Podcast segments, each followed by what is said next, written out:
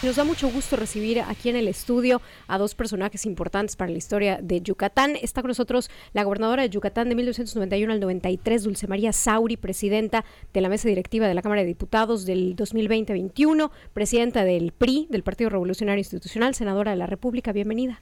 Dulce, buenos días, qué gusto de ver a ambos. Gracias. Igualmente, igualmente, Dulce. Y también está con nosotros Ana Rosa Payán, alcaldesa de Mérida, igual del 91 al 93, directora general del DIF Nacional, senadora, diputada federal, diputada local. Bienvenida. Muchísimas gracias, muy buenos días. Bienvenida, Ana Rosa, qué, qué gusto verles. Gracias. Queríamos conocer su opinión y lo hemos estado anunciando a lo largo del día. Eh, conocer su opinión acerca de esto que la, durante muchas semanas hemos estado escuchando, que es hablar de una alianza. Una alianza entre el Partido Acción Nacional, y hablo de Yucatán, la alianza a nivel federal existe. Eh, y nos gustaría conocer la opinión que tienen ustedes sobre esto, porque he oído críticas, pero también he oído, y ayer estuvo aquí Federico Berrueto, por ejemplo, que nos decía, yo soy de la idea de lo necesaria que es hacer una alianza en estos momentos. Si me permiten, Dulce, empezamos con usted, si me lo permite. Con mucho gusto. Bueno, imagínense ustedes que estamos el agua y el aceite. Hasta hace muy poco Yo tiempo. Yo nunca las había visto juntas. Ah, no, no. Eh, ¿Por qué no nos has visto últimamente? Claro, exactamente. Eso. Sí, no, no, ha sido entonces a nuestras marchas, entonces. Así es. no ha sido. Y sabemos que el agua y el aceite no se juntan, excepto que haya un emulsionante, algo que provoque que se junten dos líquidos que son aparentemente antagónicos. Okay. Y ese emulsionante es el pueblo de Yucatán, la sociedad yucateca, que dijo a los partidos políticos, pónganse de acuerdo, porque no queremos que este país siga por el camino que va. ¿vale? Que es cierto ¿vale? que tenemos que sumar y olvidarnos de enormes diferencias eh, que hemos tenido a lo largo de la historia. ¿Qué nos une? A mí me parece que es muy claro y evidente ese profundo amor a Yucatán, el profundo amor a México, y que queremos que Yucatán continúe por una senda de transformación que se caracterice por la concordia, por la tolerancia y el respeto, que no caigamos en lo que lamentablemente han caído muchas partes de la República, muchos estados, que antes eran tranquilos como Yucatán, con ciudades como Mérida, y que ahora son víctimas de la violencia que hace, que impide que la gente salga a la calle. Eso no lo queremos para Yucatán. Entiendo.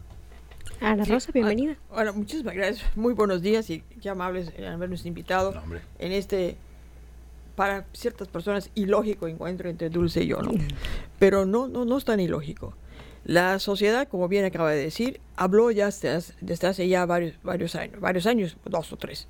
A finales del de 21 se empezó a formar el Frente Cívico Nacional, de ahí brincamos a, a, a Unidos y de Unidos al Frente Amplio y del Frente Amplio a lo que hoy te, tenemos, este, que es esta Alianza por México.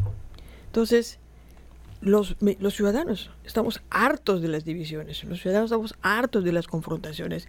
Lo que queremos es tener gobiernos estables, gobiernos positivos, gobiernos que afronten los problemas que tiene hoy el país, como es la inseguridad. Eh, Dios nos libre, ¿verdad? y no quiero desearle mal a nadie, pero sí le quiero desear bien a todos, especialmente a Yucatán. Yo soy una apasionada del Estado y una súper enamorada de Mérida, por supuesto. ¿Y qué más quisiera yo, verdad? Que tener que vivir para las próximas generaciones esta estabilidad que hoy tenemos. No la queremos perder, queremos consolidarla, queremos defenderla, queremos apoyarla y hay que hacer todo lo que tengamos que hacer. En efecto, o sea, nuestras diferencias van a seguir seguramente en el futuro e inclusive hasta en el presente. Tenemos diferentes puntos de vista, pero tenemos una, un, un objetivo muy claro y es que México, que Yucatán, que Mérida viva mejores tiempos todos los días de aquí en adelante. Y no lo hacemos por nosotras, porque nosotros, con todo respeto para Dulce y para mí, ya estamos de salida. O sea, ya nuestra etapa mega productiva no es que ya he terminado, ¿verdad? porque espero todavía vivir algunos añitos más. Este, más le vale, más le vale, ¿eh? Bueno, eh, lo que Dios quiera. Pero, y los que vienen, y tus hijos, y tus nietos, y las próximas generaciones, ¿qué les, ¿qué les estamos dejando? un país de insultos, de confrontaciones, de denostaciones, de risas sarcásticas todas las mañanas. O sea, de verdad, yo lo digo con toda honestidad, para empezar no lo veo.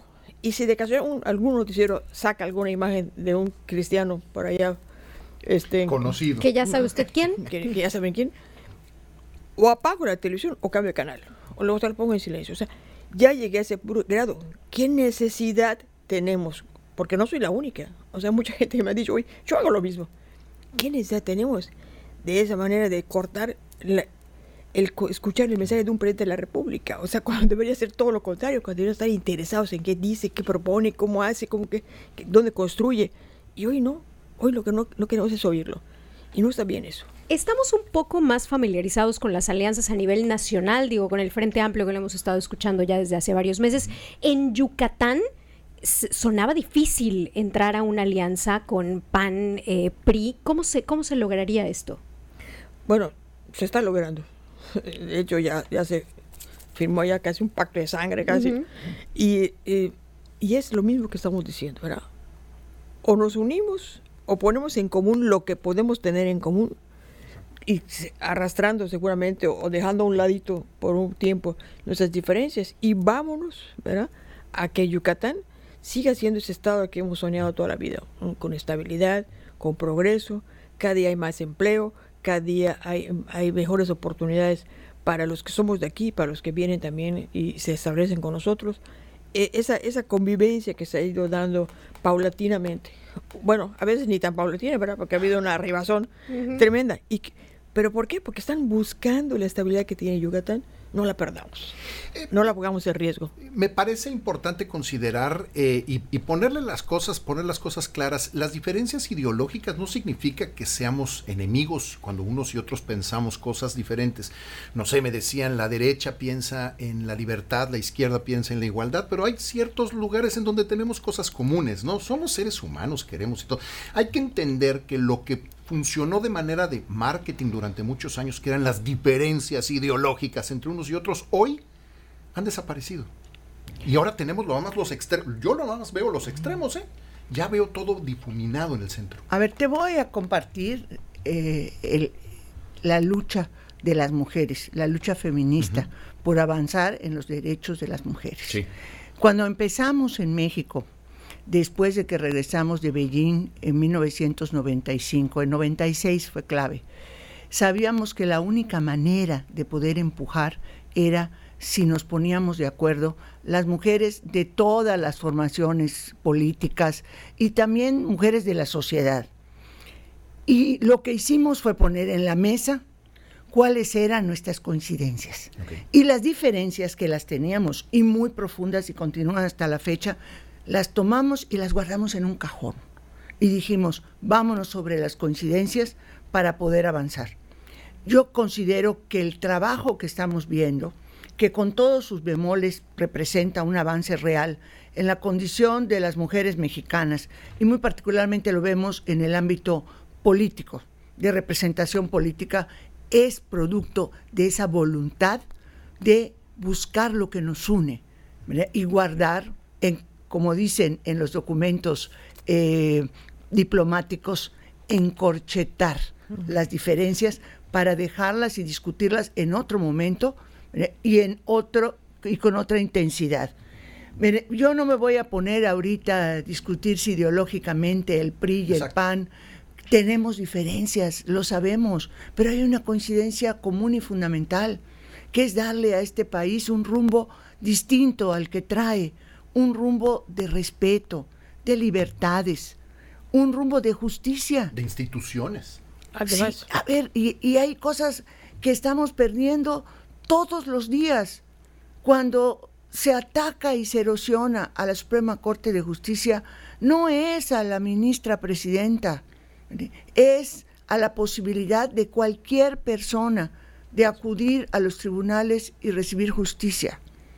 Cuando se pega y se destroza el Seguro Popular, no es una institución, es la posibilidad real de acudir cuando tienes problemas de salud a un hospital y no solo eso, sino que te den los medicamentos y la atención oportuna. Entonces, si podemos ver, por un lado, todo lo que hemos perdido en términos de las instituciones y por otro lado, todo lo que podemos ganar si nos ponemos de acuerdo y trabajamos por la justicia y la libertad, entonces yo creo que vale mucho la pena guardar las diferencias. ¿Cuáles son, en su opinión, las consecuencias de tener un país tan polarizado como el que tenemos hoy, donde se nos ha dicho que hay dos bandos, los chairos y los fifís, los buenos y los malos? ¿Cuál es, en su opinión, la consecuencia de este discurso?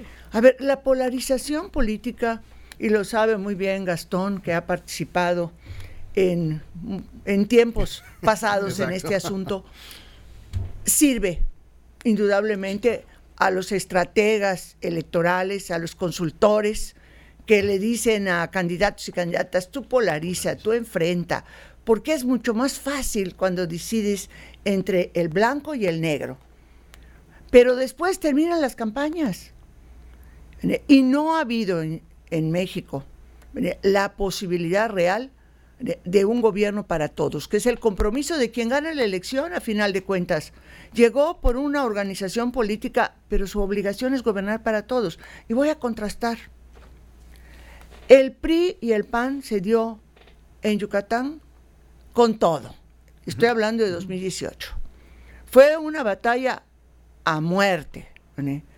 Ganó el PAN por una diferencia, vamos a decir, pequeña empezó el gobierno del PAN. Hubo problemas muy serios, lo tengo que decir. El gobierno del PAN corrió a un grupo grande de funcionarios eh, estatales que no tenían otro pecado más que haber colaborado con la administración que empezaba, eh, que salía, perdón. dicho esto, el resto del gobierno del PAN ha sido respetuoso de la vida política del PRI. Opositores, desde luego. Pero yo, que soy priista, y muy priista, yo no me sentí perseguida por el gobierno del aislada. PAN, ni aislada. Y yo diría que tampoco mis compañeros, que no estábamos en el gobierno, no, pero tampoco estábamos apestados, arrinconados, atacados, menospreciados, etcétera. Bueno, eso, eso no ha pasado en México, en el país. Somos las oposiciones, ni lo voy a repetir, porque una cosa que aprendí anoche con la presentación del libro de Fernando Vázquez Rigada es que no hay que repetir las ideas y las palabras de los adversarios políticos. Correcto. Entonces, no repito lo que está pasando, pero está pasando. Ana Rosa, el tema de las instituciones es algo que como mexicanos está en nuestro interés, independientemente de qué pensemos, cómo pensemos, de dónde vengamos. Las instituciones es lo único que nos respalda en contra del poder. Usted eh, a estas alturas del partido, quiero suponer que está tan preocupada como muchos mexicanos por las instituciones, como lo decía doña Dulce. Sí, por supuesto que sí. Este, cada vez que se intenta desmantelar a la Suprema Corte de Justicia o desmantelar al INAI, o, bien a atacar a cuanto institución. Oye, tienes el CIDE, tienes, este, por supuesto, o sea, podemos enumerar aquí una cantidad enorme de instituciones, pero si me preocupa la desmantelación de las instituciones, me preocupa también, y de manera muy importante, la militarización. Ok, claro. O sea, a ver, ¿qué, a ver, ¿qué les falta? Pues nada más que, que, que, que, este, que administren Walmart o, o, algún otro. O sea, porque de resto tienen. Que vendan cafés en Starbucks. Sí, claro, sí, tienen puertos, aeropuertos. Eh, migración, este, aduanas, o sea, a ver, el parque de la plancha, por el amor de Dios, que es, que es, mi parque, porque yo, yo, vivo a la vuelta, o sea, a ver, dime, dime que no tienen. Pues nada más le falta la banda presidencial. Así lo dije hace unos días en un tuit, o sea, a ver, ponle, a ver, Andrés, ponle la banda presidencial, es todo lo que te falta. Entonces, de verdad, o sea, eso queremos. Venezuela, Cuba, o sea, o sea no, no exageres, Ana Rosa, me dicen algunos amigos. No, no, no, no exagero. Lo estoy viendo, lo estoy viviendo. Y eso es lo que a mí me, me preocupa enormemente.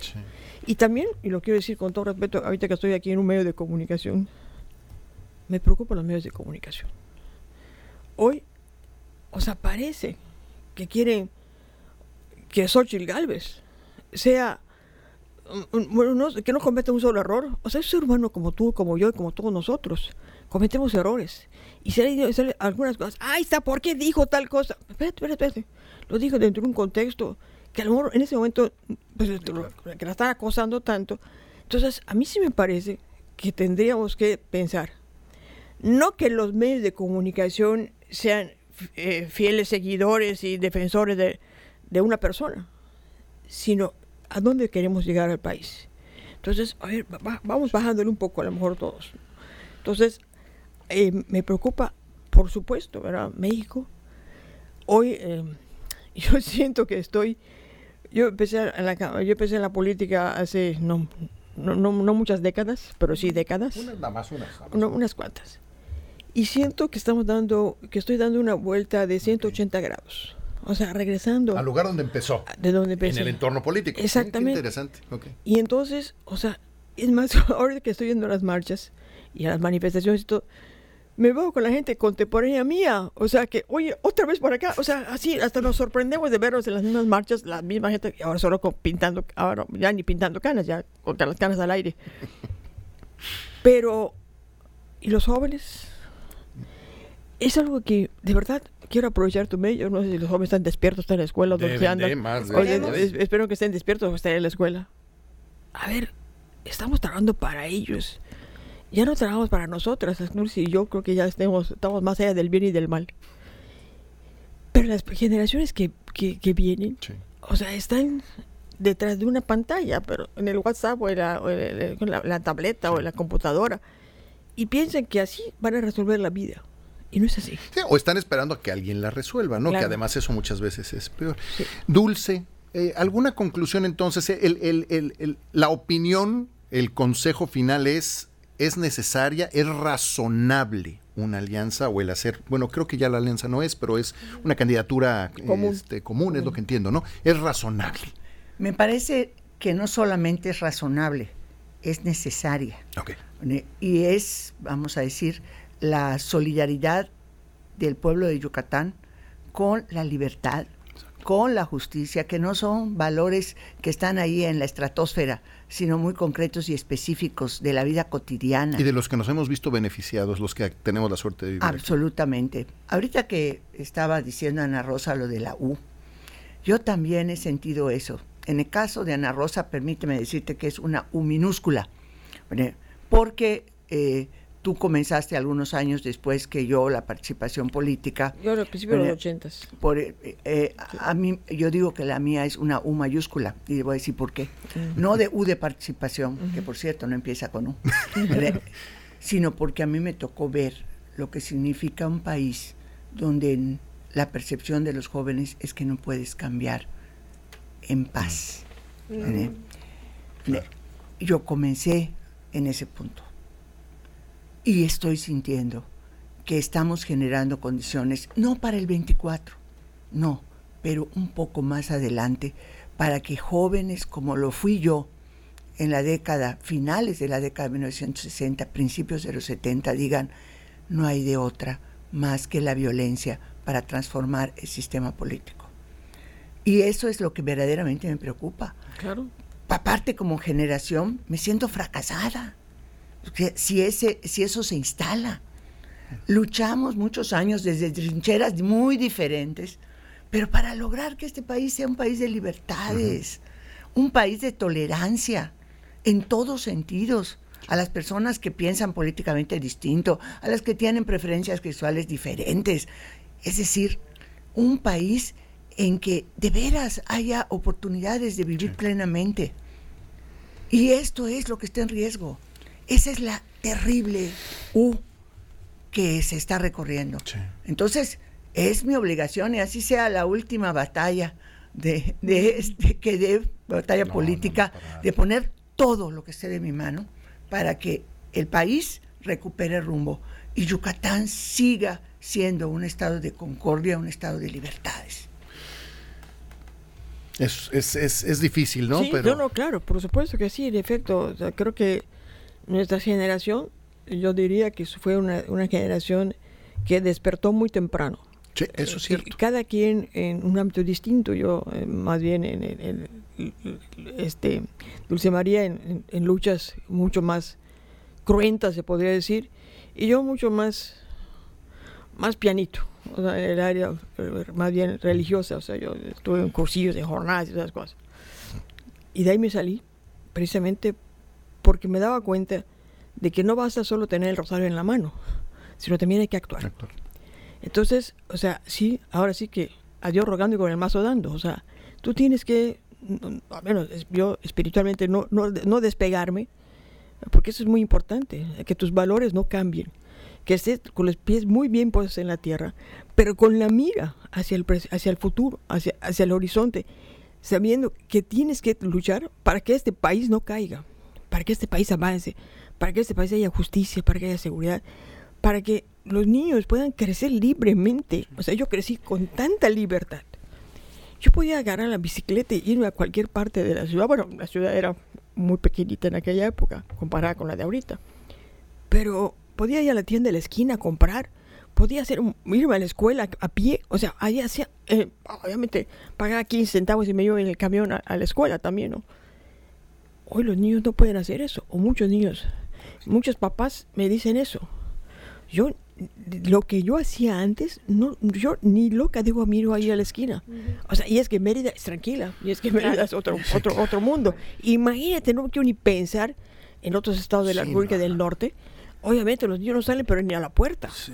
Eh, a, Rosa, vayan, muchísimas gracias. No, al contrario, ustedes, ¿por qué nos dieron tan poco tiempo? Queremos agradecerles muchísimo el que nos hayan acompañado esta mañana. Tienen las puertas abiertas para regresar el, día, por favor, que gusten. Por favor, que nos contesten. Que nos inviten. para las próximas entrevistas. Yo ahí contesté enseguida. no, muchísimas gracias de verdad. Y, creo que la conclusión es no solo es razonable, es necesaria la existencia de una alianza. Eh, y con eso nos quedamos Dulce María Sauri, muchísimas gracias. Siempre es un gusto escucharle. Igualmente a ustedes. Ana Rosa Payán, siempre un gusto escucharle. Igualmente, Gastón.